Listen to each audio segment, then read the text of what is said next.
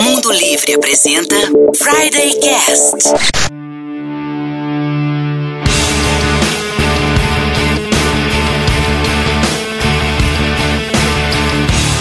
Olá pessoal, eu sou Michel Gomes e esse é o Friday Cast. Programa de rádio na internet e um podcast de internet no rádio. Você pode nos ouvir toda sexta-feira em Mundo Livre FM 102.5 no Dial Maringaense, ou então você pode ouvir através do nosso podcast em mundolivrefm.com.br/maringá youtube.com barra fridaycast ou então no iTunes, estamos no iTunes. Você também pode nos seguir nas redes sociais, facebook.com barra fridaycast e instagram.com barra fridaycast. Bom, a gente trouxe aqui uma lista pessoal de filmes que nós mais gostamos, cada um vai falar um pouquinho do seu filme e por que esse filme é, nos marcou. Então, eu chamo esse episódio de O Filme da Minha Vida. É isso aí. Bom, nessa sala de cinema que é o Friday Cast, nós temos o cara que compra a pipoca. Oi, eu sou o Chris Bertoldi e versão brasileira Herbert Richards. nós temos o cara que escolhe o filme. E aí, galera, aqui é o Diogo Sai. Se a minha vida fosse um filme, seria um filme do Adam Sandler.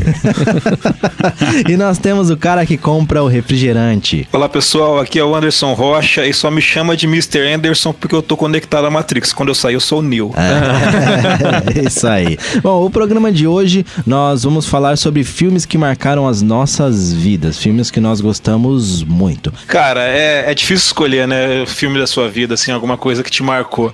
E eu, como um grande fã da cultura pop, um frequentador de cinema desde muito, muito criancinha, eu tenho um filme que, que ele é um filme que é um sucesso mundial, que é um baita um negócio que mudou o cinema em termos de produção, na parte técnica e também roteiro, que me marcou, assim. Eu fui assistir ele com 15 anos, no terceiro ano, segundo grau, e ele é um filme histórico para mim por, pelo contexto da obra, como ele, ele dava referências.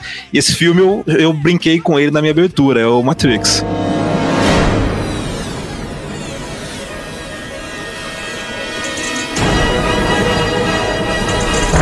The Matrix. Foi dirigido e roteirizado pelo. Na época eles eram os irmãos Wachowski, né? Hoje eles são as irmãs, a Lily e a Lana Wachowski. Um filme de 2 horas e 16. Foi classificado pelo gênero ficção científica e ação, mas mais do que o que ele aparece na, na tela é a, a, aquela coisa que você vê por trás, né? Que é a produção, a parte de tecnologia que foi envolvida, né? O filme tem um monte de coisa nova, o filme propõe um monte de ideias legais que o cinema acabou adaptando depois, acabou utilizando. E é um filme que deu também uma repercussão desgraçada na parte fora da tela quando aconteceu o massacre de Columbine, né? Quando aqueles dois meninos invadiram a escola em Columbine, nos Estados Unidos, e atiraram contra os colegas. Muito se disse sobre o filme e as cenas de ação que o filme apresentava ali, como elas influenciaram aqueles dois rapazes. O Matrix, ele revolucionou mesmo, né? O cinema, assim. Muita coisa veio depois deles ali. Aquela história copiada. de colocar as câmeras em volta, tirar um monte Isso. de foto e fazer a cena, aquilo foi sensacional, cara. O Bullet Effect, né? Fazer time, a bala andando, effect. quebrando o ar, assim, para passar. Nossa, e aquilo virou até um, um, efeito do videogame, né? O Max Payne, o Max né? Payne, é. o, Max, o, Max, Payne só jogava para usar aquilo, cara. Porque o jogo mesmo é, sei lá, Verdade. andando e atirando. Tem, é mundo fechado, o jogo não tem um, pelo menos não tem tanta coisa, mas tem mas o Bullet é um Time que Mas é um baita jogo legal por Sim. causa disso, é. É, o Bullet Time faz o jogo ficar o especial, assim. Verdade. O Matrix, além dessa parte técnica, cara, ele, ele é um filme, assim, feito pra cultura nerd, né?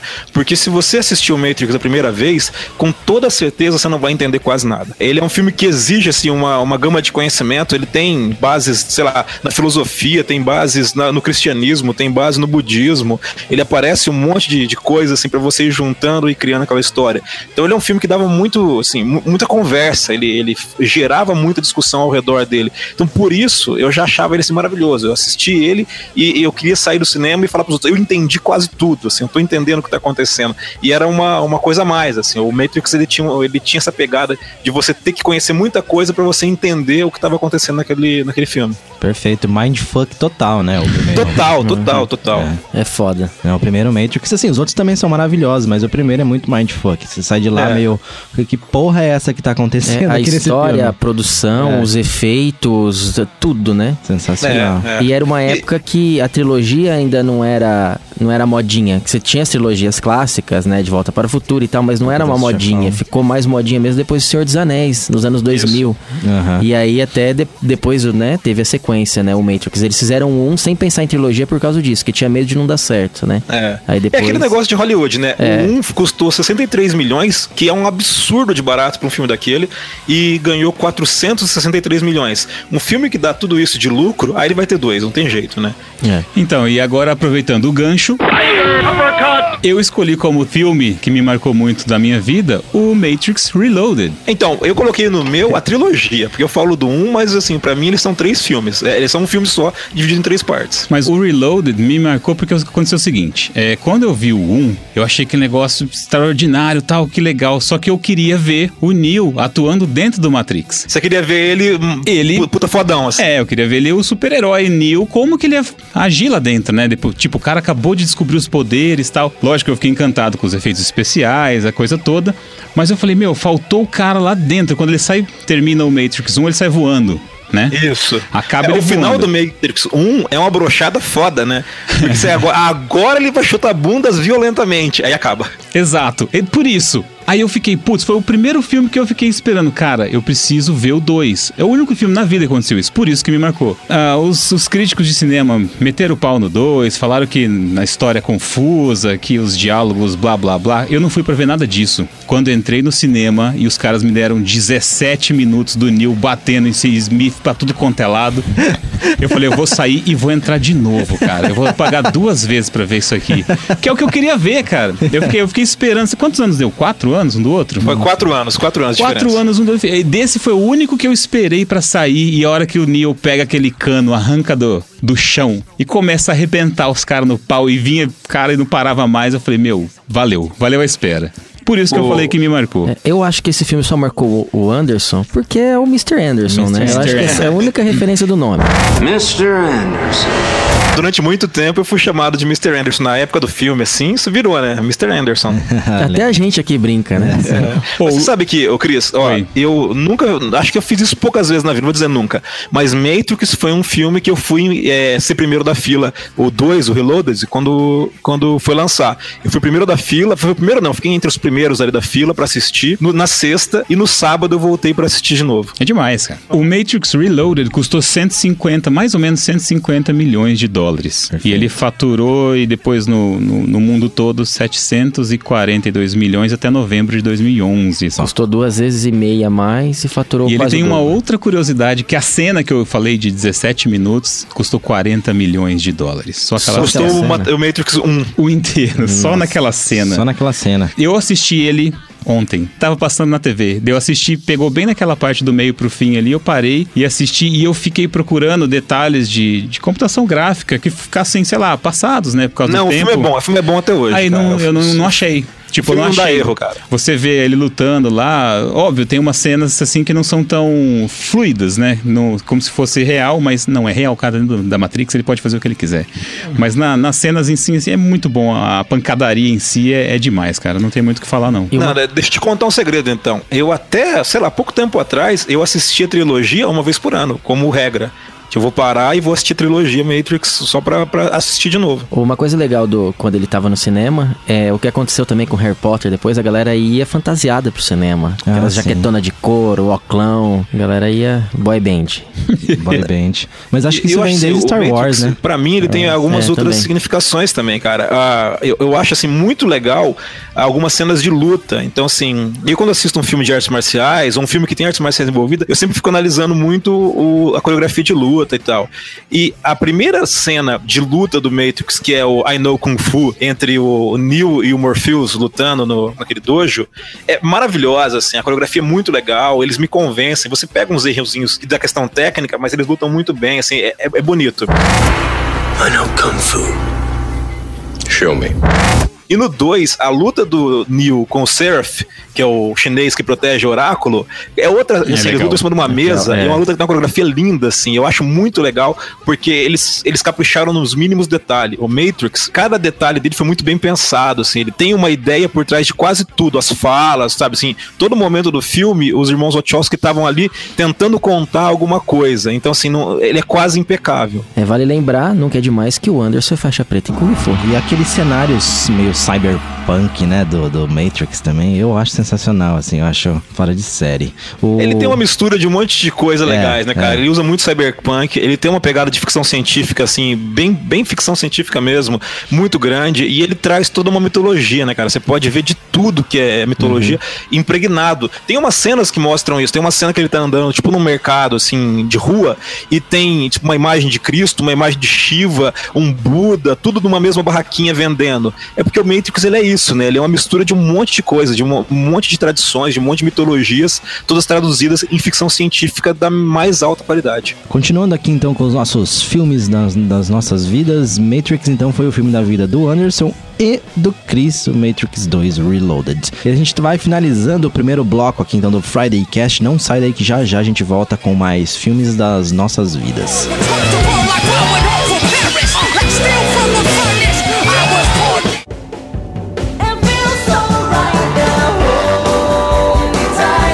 Volta com o Friday Cast na Mundo Livre FM. Hoje estamos falando sobre os filmes das nossas vidas. Se você também tem um filme da sua vida, manda pra gente no WhatsApp 991442925 ou dá um pulinho lá no facebook.com/barra FridayCast, que a gente tá por lá numa live com o programa, você pode comentar também. E às 7 horas, lembrando que estaremos por lá com o Friday Chat, respondendo ao vivo perguntas e conversando com vocês, beleza? A gente já falou aqui de um dos filmes da vida do Anderson e do Chris, que na verdade são o mesmo filme, que é o Matrix 1 e 2. E agora a gente vai pro Diogo. Diogo, fala pra gente qual que é o seu. Um dos que eu separei aqui é o filme Across the Universe. É, Não sei se é porque eu gosto de Beatles ou não, mas eu acho sensacional esse filme. Eu gosto dele também. Ele é, pra quem é fã, fica ainda mais gostoso porque você pega muito detalhes que, que quem não conhece muito bem vai passar despercebido.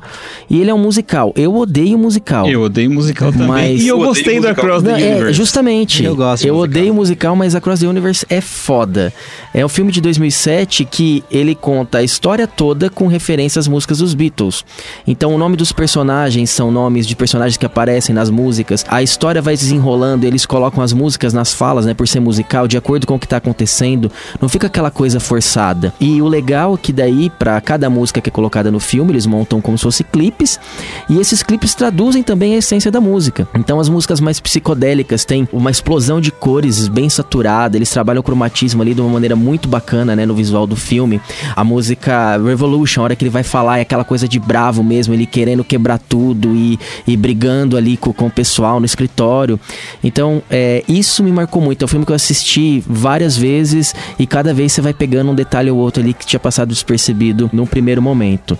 E o ator desse filme é o cara que fez Quebrando a Banca. Ah, verdade. É o Jim Sturgles. E o nome dele é Jude, né, no filme. Ah, então, certo. Hey Jude. Então tem todas um monte de referência, assim, que vai brincando. E tem a Lucy também no filme, obviamente. Deixo aqui a dica, né? Mesmo não gostando de musical, eu deixo aqui a recomendação. É um filme com orçamento de 45 milhões de dólares. E a bilheteria nos Estados Unidos é, foi de 24 milhões, Ah, né? Então ele acabou perdendo ali no, no pouquinho. A De que ano que é mesmo? Que 2007. I know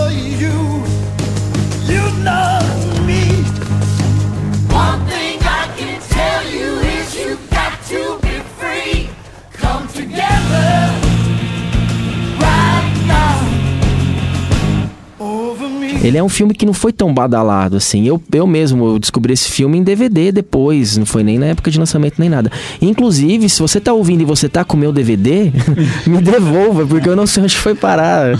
É DVD é antigo, mas é colecionador. Hashtag devolva o DVD do Diogo. entendeu? Porra, isso não se faz com um bitomaníaco. É, hashtag nunca empreste DVDs. Hashtag Não, eu nunca aprendi. empreste livros e DVDs. Eu aprendi. Esse aí foi, foi um que foi e não voltou. Pior que eu nem lembro pra quem foi. Eu gosto muito da versão do I Am The Walrus que o Bono canta no filme. Ali eu acho um filmaço também.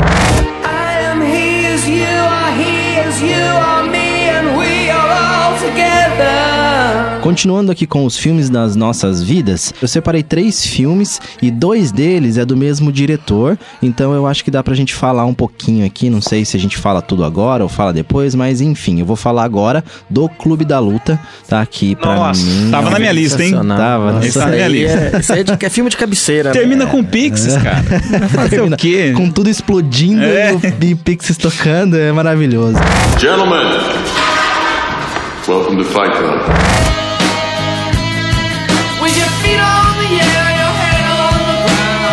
Clube da Luta, que é um filme de 99, com direção do David Fincher. O outro filme da minha lista é Seven, os Sete Pecados, os Sete Crimes Capitais. E era o terceiro da minha lista. Que é...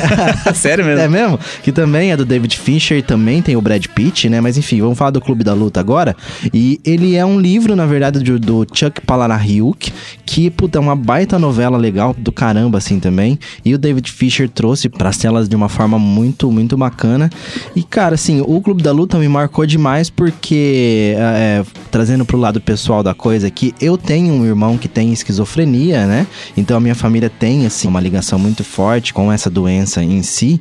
E eu lembro que na época que eu vi o Clube da Luta me marcou demais isso, sabe? A questão da, da de como, né, que o, como que o, o personagem ali do Edward Norton trabalhava com isso e todas as agruras que ele passa no filme. E claro, além disso, a para mim a mensagem do filme é sensacional, sabe? A questão de fuck the system, né? E, e vamos explodir a porra toda, enfim, é é muito muito interessante de como o dia a dia pode ser pesado, né? De como a vida comum pode ser pesada. Esse, igual o Matrix, é um filme que você tem que assistir três, quatro, cinco vezes pra você. É, Você pegar e também muito muitas referências. né? Um Sim, de é, muitas justamente. referências. Easter eggs por ali, Easter eggs, né? bem, bastante easter eggs. Tem o cara fazendo sabonete de gordura de lipoaspiração. Essa questão do- da- das pessoas elas terem que irem pro clube da luta e baterem uma nas outras pra poder se sentir melhor com o dia a dia é muito forte, cara. É, É. muito forte. Tem aquela cena que o Brad Pitt tá. Que na verdade é o Edward Norton, né? Que, como é, que é o nome dele, do personagem dele? O Edward Norton não tem nome, é, só o Tyler Durden, Ah, que é, é o Brad Pitt, é. mas o Edward Norton não tem nome. É verdade, ele não tem nome.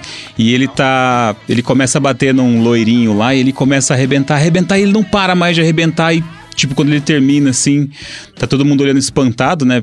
Tá, é o clube da luta, mas ele bateu, fala assim, tinha, putz, eu só queria destruir alguma coisa bonita hoje. É. Que ele achava o outro cara mais bonito, Mais bonito que ele. que First rule of Fight Club is you do not talk about Fight Club. This is your first night at Fight Club. You have to fight. Aquela cena é sensacional, O- cara. inclusive esse cara que ele espanca é o é o vocalista do 30 Second to Mars, né? Ah, verdade, cara. Jared Leto? O de Jared Leto, isso. Que fez um É o outro Jared filme. Leto, aquele cara? É, o verdade. Jared Leto, que inclusive fez Puta, um outro filme sensacional. É, e fez um outro filme sensacional que é o Requiem for a Dream, né? Que é outro filme Esse filme também. é difícil de ver, é cara. Difícil, é porque ele é pesadaço, pesado, ele é pesado. triste, mas tem que assistir também, porque ele tem que assistir umas duas, três vezes também. Isso, é um filme pesado. Mas ele é e o- pesado. O, Clube da Luta também é um filme pesadaço, né? A, a, a Marla Singer ali, que é a personagem da... A Helena Bonham Carter. Isso, a Helena Bonham Carter também, que, cara, ela, ela é viciada em tratamentos, né, psicológicos. Ela vai de grupo em grupo só pra ouvir as outras pessoas falarem mal da vida delas pra ela ficar melhor com a vida dela, entendeu? Então, cara, é um filme muito pesado psicologicamente falando, mas é um filme que traz muitas verdades, assim, de como o dia a dia pode ser pesado, como que o dia a dia pode maltratar as pessoas. É, é um filme que se você assistir superficialmente, você não... Você foca só na luta, Só né? na luta, só na, é. na- Ah, no vou lá, clube vou- ali, é. na, na, na violência em Isso. si. Mas ele tem muito mais envolvido ali. Ele mostra o quanto você é escravo das coisas que você tem, que elas estão te usando e você não usa elas, né? Isso. Então, assim, ele, ele tá sempre discutindo com o personagem do Edward Norton o quanto ele é um cara é, apegado a coisas que não, não, não, não significam nada pra ele, só tem porque ele precisa ter, porque ele acha que é importante. Então ele começa destruindo o apartamento do cara. Ele não, né? Porque na verdade eles são a mesma pessoa, mas vocês estão entendendo, né? Claro. Ele começa destruindo o apartamento do cara pra mostrar pro cara que o apego que ele tem não leva ele a nada. Ele tem uma vida triste que leva ele a, a ser depressivo, a tá querendo sofrer e faz o cara se desgrudar daquilo, né? É algumas frases que refletem isso daí do filme. Trabalhamos em empregos que odiamos pra comprar porcarias que não precisamos. Não precisamos. E É, é as coisas que você possui acabam possuindo você. Perfeito, é isso mesmo. Advertising has us chasing cars and clothes. O Chuck Palahniuk, que é o escritor do, do, do livro, ele é um cara também bem assim. é, ele escreve de uma forma bem forte. Ele tem outros livros tão fortes quanto O Clube da Luta. E também vale muito a pena é, pegar aí os- as novelas que ele escreve também, que são sensacionais. O Clube da Luta, que é de 1999, ele foi nominado a um Oscar, né? Ele foi indicado a um Oscar aí. E tem a direção do David Fincher com Brad Pitt, com Edward Norton e com a Helena Bonham Carter. Filmaço, se você não viu, veja porque ele, é, apesar do nome, ele é muito mais do que um filme de violência. É. Eu lembro quando eu vi no cinema, que o pessoal era. A gente era bem mais adolescente, metade não gostou, saiu falando mal, não entendi nada, ai que filme horroroso, e eu saí maravilhado, tipo, com a cabeça explodida, assim, meu, preciso ver esse negócio de novo, porque realmente metade ali eu não tinha entendido mesmo, mas eu adorei aquilo. Eu, tipo, Né, e esse filme você vai ter a chance de é, a ver em primeira mão e muito de perto o órgão sexual do Brad Pitt. É verdade. mas é dele mesmo? ah, pelo que eu sei é dele. verdade, verdade. É, esse filme tem umas cenas iradas ali no meio. Tem, tem. É um filme bem forte mesmo. Quem nunca quis fazer uma montagem e colocar um pedaço de filme pornô num filme normal, né? Mas é porque o Tyler Durden fazia isso, né? Sim. Ele fala, ele fala que ele fazia isso quando ele trabalhava no cinema. Sim. ele até mostra como ele colocava os pontos de corte dele, ele Isso. interage, né, com o filme, ele aponta pra cima, assim, tipo, dá uma quebrada na quarta parede e tal. Isso, isso. O, o- e o Clube da Luta, que aí você tem uma outra, um outro mindfuck, que a galera. Aí tem essas teorias e conspirações de internet. Aí vai infinito. É, infinito, que falam que o quê? Que o Clube da Luta é uma referência ao Curtindo a Vida Doidado e que, na verdade, o Ferris Bueller é um alter ego do Cameron, assim como o Tyler Durden é um alter ego do Edward Norton em Clube da Luta. Olha só que mindfuck. Que coisa mais eu já maluca. vi essa teoria já, mas é uma viagem boa, né? É uma viagem muito louca. Quando você encaixa a teoria, ela faz muito sentido no curso na vida doidado. Sim, sim, sim. Ela faz sentido, lógico. Não sabemos se é ou não, mas enfim. é, uma, é uma das teorias de internet que são bem, bem legais. Vamos rodando então, Anderson. Qual que é o seu segundo filme aí?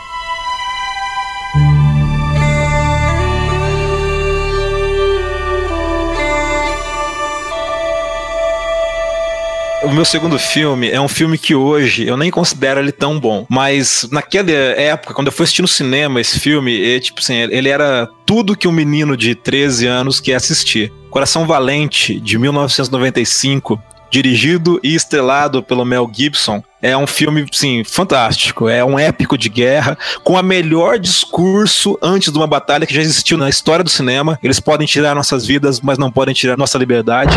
Would you be willing to train all the days from this day to that for one chance, just one chance, to come back here and tell our enemies that they may take our lives, but they'll never take our freedom?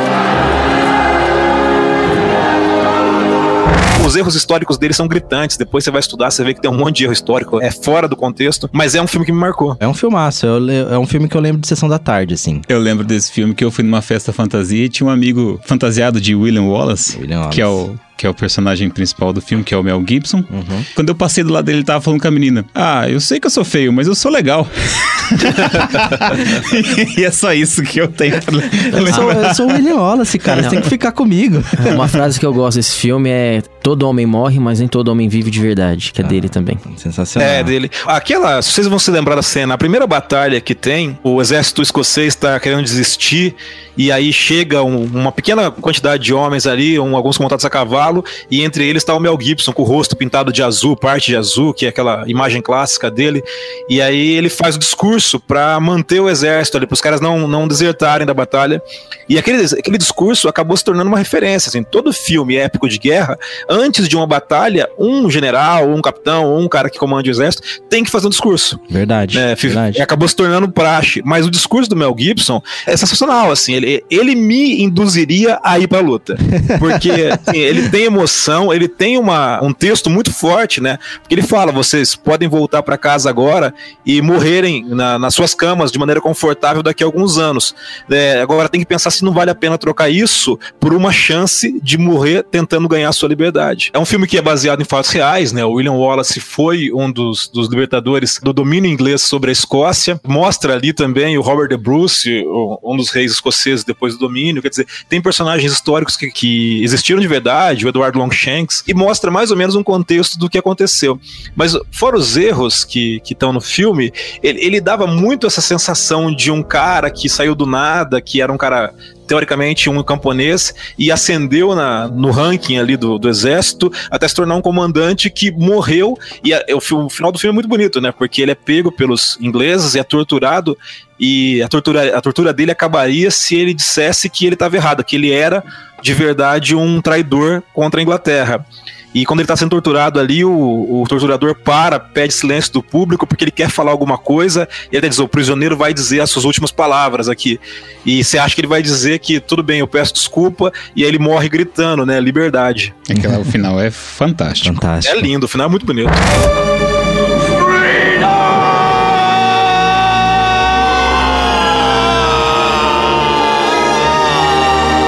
William Wallace, que é, na minha época de adolescência fez parte do Age of Empires. Você conseguia escolher o William Wallace para ser um dos seus heróis aí. Alguém lembra Era disso? o? Hero dos Celtas. É.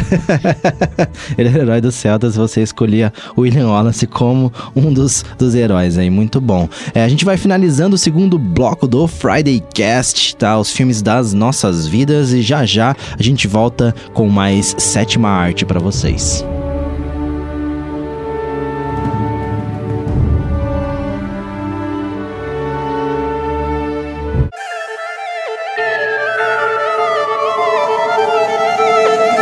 De volta com o Friday Cast na Mundo Livre FM. Estamos falando hoje sobre os filmes das nossas vidas. A gente já falou aqui de Matrix, já falamos de Clube da Luta, já falamos de Across the Universe e também de Coração Valente. Bom, continuando aqui, estamos com o Diogo. Qual é o segundo filme da sua lista aí, Diogo? Tá, um outro filme que eu trouxe aqui pra falar hoje chama O Experimento de Aprisionamento de Stanford. É um filme de 2015, baseado numa história real. E é aquele filme que te dá uns tapas na cara, que você assiste você fala como que o ser humano é mesquinho, podia ser eu, talvez eu teria esse comportamento e não tô sabendo. Aconteceu o seguinte, né? Em 1971, o pessoal de Stanford resolveu fazer um experimento para estudar a parte psicológica, a psique do, do ser humano. Então eles pegaram 24 estudantes do sexo masculino e separaram aleatoriamente, falou, ó, então vocês vão ser guarda e vocês vão ser prisioneiro. E simularam lá no porão de um dos blocos do campus da universidade, é como se fosse uma prisão. Então aqui você fica e tal, deram um uniforme pra galera, mas não tinha regra. Falou, ó, deram um uniforme um de prisioneiro, o outro de policial, jogaram a galera lá, e aí a partir disso eles começaram a assumir a postura de opressor e de oprimido. Então o, o cara tava lá prisioneiro, o policial ia lá, gritava e batia nele e não fazia nada. Porque ele tava ali, ele incorporou o papel, mas não tinha sido passada a instrução. Então mostra como que essa questão de a reflexão que tá por trás de ter o dominador e da pessoa aceitar passivamente ser dominada. E se. Por que, que você não faz nada? Não sei. Fica aquela coisa amarrada. Então tem uma mensagem muito forte. Isso reflete outras coisas que a gente já discutiu no Friday Cast sobre a submissão, sobre até quando a gente gravou o episódio da, do universo Marvel na Netflix, que a gente falou da, da, da Jessica Jones. Então é tudo isso daí, é muito forte. É um filme assim que, eh, sabe, eu terminei de assistir e me fez eu me sentir mal. E é baseado em fatos reais? Baseado em fatos reais e depois mostra até entrevista do pessoal que participou mesmo, né, na época, as entrevistas reais.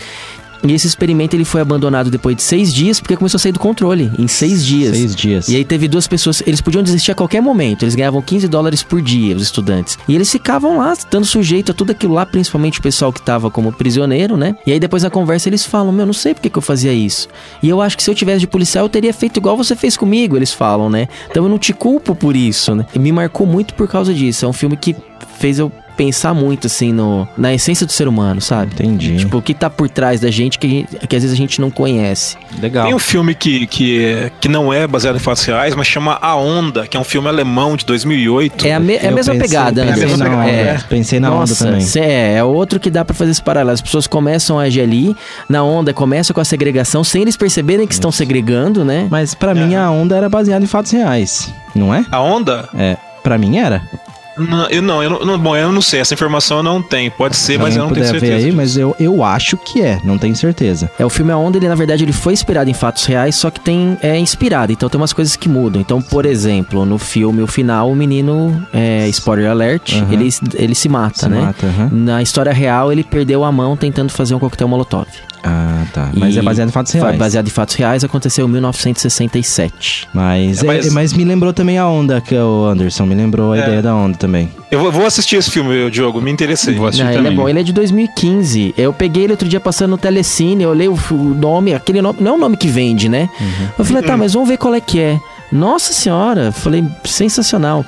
É, O Aonde eu assisti. Esse daí, como chama mesmo? o experimento de aprisionamento de Stanford. Esse eu não assisti. Esse É eu um também nome assisti, bem-. É nome de artigo científico isso. É, é, é a pegada do filme, né? Bem isso. É, e ele teve um, uma. No final de semana de, de estreia dele nos Estados Unidos, ele arrecadou apenas 37 mil, não milhões, 37 mil dólares. Mas e a deve custado bilheteria. barato pra produzir? E a bilheteria dele acumulada é de 643 mil dólares. Nossa! O gasto dele do orçamento não tem no MDB. Mas assim, é um filme é, bem underground. Você já percebe só pelo orçamento dele, né? Pelo nome, né? Pelo nome. Mas olha, é. Eu recomendo. É, é um tapa na cara.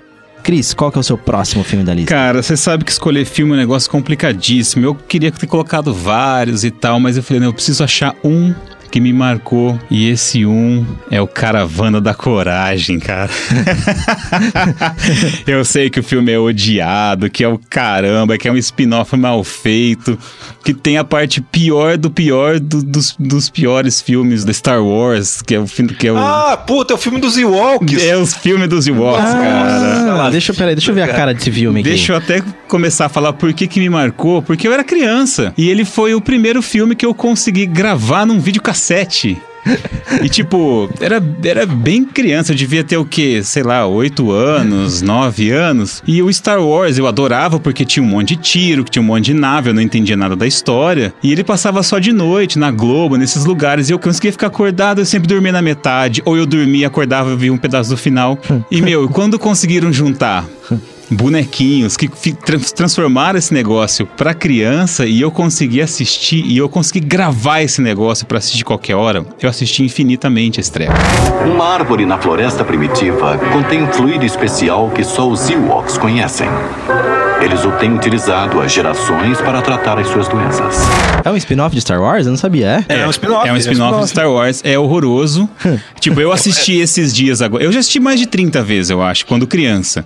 E esses dias tava passando de novo, cara, é, é horroroso, a, a história é ruim. Contar mais ou menos o que acontece. Tem uma família que a nave deles cai na floresta de Endor e o pai e a mãe é raptado por um, um bicho local lá chamado Gorax. E as duas crianças o Mace e a Mindy estão dentro da nave lá, tentando, sei lá, achar os pais, e vem os Ewoks e dão.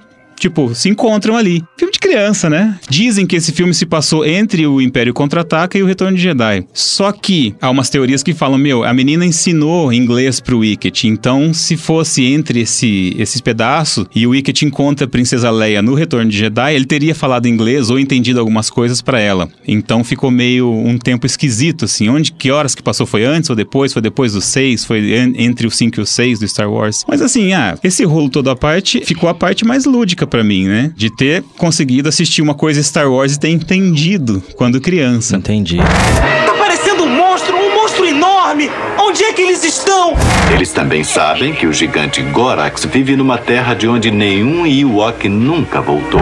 E hoje, assim, cara, é um dos piores filmes que eu já vi na vida. É muito ruim, cheio de furo. Eu não lembro. Cara, não tem pé nem cabeça muito, assim. É mais pra tentar ganhar mais um pouquinho de dinheiro com outro Vender segmento. bonequinho. Exato, foi isso. Marketing. Eu lembro também do, do Gorax, do vilão, que era bem tosco, bem Tosco, meio assim. careca. E os Ewoks, um ogrão, assim, né? Isso. E eu não sabia que era um spin-off de Star Wars. E ele teve uma continuação. Ah, que é a, é a Batalha de Endor, se eu não me engano o nome. Tô Agora, quem diria aqui. que nessa lista, com o Clube da Luta, com o Matrix, né, a, a experiência de aprisionamento de Stanford ia estar a caravana da coragem. Mas é, ó. eu cara, eu vim falar o que eu sentia, né, Ah, tá cara? eu falei, certo, é, eu não tá vou certo. ficar em. Eu podia ter falado um monte de filme. Porque minha, minha listinha tava boa aqui. Tem, tem o Educators, é o Educators que fala, que é um é Educators. puta filme que eu Puta assisti. Eu não fui caralho. esperando nada. De repente toca até nada surf lá no meio, que é uma das Verdade. Minhas bandas prediletas, aquele negócio daquela emoção a mais. Um dia de Verdade. fúria, um sonho de liberdade, espera de um milagre. Tudo puta Transporting. filme, cara. Transporting foi um dos que eu mais gostei da vida, assim. Então, só um Mas eu já era, já era mais adolescente, né? Já era mais adulto. Vocês já perceberam que o Cris sempre traz é, itens que ficou de fora da lista? Sim. Toda vez que a gente faz uma lista, o Cris, o Cris vem Ele inflacionar. é, ele é um cara rebelde, né? Ah, é que é um bate-papo, senão fica muito engessado, cara. Ah, é. Vamos continuando aqui. Bom, então, como eu já pincelei sobre o Seven, Seven, que é- seria o segundo da minha lista, eu vou falar do terceiro filme da minha lista, que é um filme nacional, que eu gosto pra caramba, que Pornô é... chanchada. que é Não a... foi no nacional. A perda da virgindade. Não, brincadeira. é, um Como é que é o filme- nome daquele da Xuxa? É... Super Xuxa contra Baixo Astral. Não, não, ela faz com o menininho lá, que é, Ah, que é uma pedofilia do cacete. É, ele tem 16 anos. É... Como é que é, Pri? Amor é estranho amor. Isso. É esse, não, Michel? Não, não é, esse, esse? não é esse. não. é um filme brasileiro de 2006. É, o chama O Cheiro do Ralo. Alguém já assistiu O Cheiro do Ralo aqui? Eu ouvi falar já. Já, nunca Que ele fica segurando um olho? Isso, Ai, cara, eu esse aí. assisti um começo e aconteceu alguma coisa que eu não consegui assistir e não voltei a assistir, mas eu quero Esse assistir. filme é sensacional. Celton Mello? Celton Mello, isso. E na verdade, assim, eu gosto muito do filme porque ele é baseado na obra do Lourenço Mutarelli. Alguém conhece o Lourenço Mutarelli aqui? Não. Não, o Lourenço Mutarelli é um quadrinista. Ele é quadrinista, ele começa a carreira como quadrinista é, nacional e depois ele migra pro romance, então ele vira escritor. Só que assim, ele traz dentro dos, dos romances dele muito ainda da arte dos quadrinhos. Então, as falas muito dinâmicas, o roteiro dos quadrinhos, ele é um cara muito legal de ler. E O Cheiro do Ralo é uma das adaptações que tem é, pro cinema da obra dele e é sensacional, assim, a história do filme, é, o cara, ele, o Celton Mello, né, ele é dono de uma, de uma, uma como se fosse uma loja de penhores, assim, né, um, um- ele compra produtos usados, né, para depois revender, uma loja de penhores. E, e o, filme e o livro chamam O Cheiro do Ralo porque o ralo do banheiro do Celton Mello entope e ele fica com aquele cheiro forte dentro da loja dele e aquilo deixa ele maluco. Ele fica doido porque ele não consegue tirar aquele cheiro durante né, o, o, o filme todo e o livro, enfim. E aí se passa dentro dessa, dessa questão de, da, da sanidade mental do Celton Mello aí, né? E com esse cheiro, é esse cheiro é psicológico ou não, né? Enfim, é muito legal o filme e ele também aborda umas questões psicológicas muito interessantes. E ele é do Lourenço Mutarelli, que inclusive aparece no filme. Lourenço Mutarelli faz uma participação, é, não só nesse filme, como em outros filmes também que são baseados na obra dele. E o Lourenço Mutarelli é um puta escritor legal. Se vocês não conhecem a obra dele, é, vão atrás porque é muito legal. Você conhece, Anderson, a obra do Lourenço Mutarelli? Não, não. Ele tem umas obras de revistas em quadrinhos muito legal, assim. Ele é um quadrinista bem bacana. A, a obra de quadrinhos dele, Anderson, lembra muito a obra do Robert Crumb, sabe? Aham. Então ele é bem baseado, assim, um lance bem, bem... Tô sub- procurando aqui. isso, bem subúrbio, bem. Cara, muito legal. Ele, ele desenha muito bem e é um baita escritor. Então é, é um livro que me marcou bastante e um filme que, que me marcou bastante. Eu gosto muito dos livros e dos filmes do Lourenço Mutarelli e o Celton Mello tá muito bom. Nesse filme vale a pena assistir aí. Tem o Amnésia, do Christopher Nolan. Ah, tá. Na Eu- época eu que não eu assisti, cara, ele é tá ligado. contado fora da ordem cronológica. Ele tem perda de memória recente, o o personagem principal. E aí tem um assassinato e a, a história vai desenrolando. Tem a Trinity do, do Matrix, né? Ah, Que é tá. a Carrie. Carrie Annie Moss. Annie Moss. Tem o Cypher também, né, na história. Então, quem puder, cara, assistam o Amnésia do Christopher Nolan. Inclusive, foi ele que acho que fez o Nolan despontar como um grande diretor e Sim, tudo mais, foi esse assim. filme mesmo. Esse filme é super legal, cara. Só Entendi. um, quem puder ver. Ele é meio mindfuck também, né? Tipo, Total. Tipo Pi, né? Pi também, né? Do. Esqueci de quem que é o Pi. As, Aventuras de Pi? Aventuras de Pi? Não, Pi. Fiquei pensando aqui. As Aventuras de Pi é legal também, cara. Ah, mas não é mais fuck, né? Não, de jeito nenhum. é, não, é do Aronofsky, do Darren Aronofsky. É, esses, Mas olha, esses filmes fora de ordem também que dá um nó na cabeça legal de assistir é Brilho Eterno de uma Mente Sem Lembranças. Ah, Legal. sensacional é, legalzinho também. Eu gosto. Mas vem cá, a gente, a gente tem que falar de um filme que, tá, que era o meu terceiro aqui, que não pode faltar em nenhuma lista de qualquer coisa do cinema. Diga lá. Manda. O Poderoso, o Poderoso Chefão. Ah. Trilogia. Eu, É, não, eu pensei em é- colocar ele no meu, tipo. Era o meu entrou. terceiro Poderoso Chefão. O Poderoso Chefão, eu tenho. O Poderoso Chefão é um. Eu faço mais ou menos o que você falou que faz com a trilogia Matrix. Uma vez por ano tem que assistir a trilogia. Eu Tem que assistir, né? É, é um filme Eu obrigatório, assim. Poderoso Chefão é um puta filme. assim, é um filme que marca, porque eu gosto muito de filme de máfia, eu gosto muito de Scorsese. E o Poderoso Chefão, ele dá referência pra um monte de outros filmes. Se você não assiste Poderoso Chefão, você não pega a referência em um monte de filme de máfia que vem depois. Verdade, Uhum. verdade. É, é, não, eu acho sensacional. Eu gosto muito do Poderoso Chefão. E eu gosto muito do primeiro Poderoso Chefão. Acho É, sensacional. o primeiro. Os outros dois também são ótimos. O terceiro. Ah, o terceiro já é bem caído, né? É, é, mas. Terceiro final, né? É. Né? É. No terceiro final ele dá uma, um salve ali. Eu tenho o box dele, que é a caixinha de metal, que eu comprei, tá fechado até hoje. Se alguém encostar naquilo, eu mato. Só se alguém quiser assistir em casa, tem que ver no Netflix. Eu tenho, eu tenho box também lá em casa. É, a função do box é essa, né? essa, pra tá? deixar lá. É, com, com plástico. Muito bom. Mas é isso aí. A gente deixou alguns filmes de fora muito legais. Bom, a gente falou aqui de Senhor dos Anéis. A gente não falou nem de Star Wars, mas enfim, são filmes muito legais. Mas a gente trouxe mais mesmo uma questão é, bem pessoal. É mais assim, pessoal, É, igual a caravana da coragem, né? Cris?